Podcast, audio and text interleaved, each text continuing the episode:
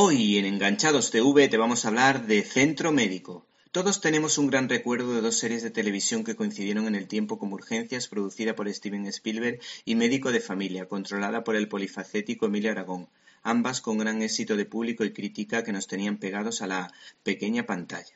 Durante la temporada 2015-2016 y 2016-2017 se ha estado emitiendo Centro Médico en la primera cadena de radiotelevisión española de la mano de Cebra Producciones.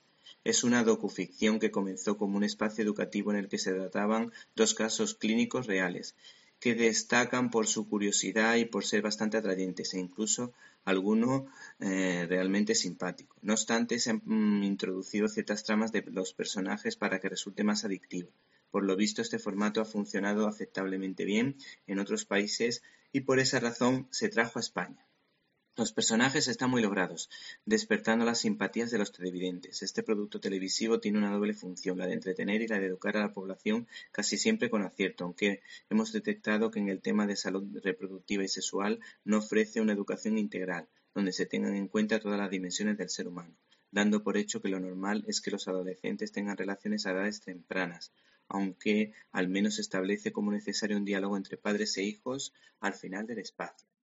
En otro episodio, uno de los personajes... ¿Te está gustando este episodio? Hazte fan desde el botón Apoyar del podcast de Nivos. Elige tu aportación y podrás escuchar este y el resto de sus episodios extra.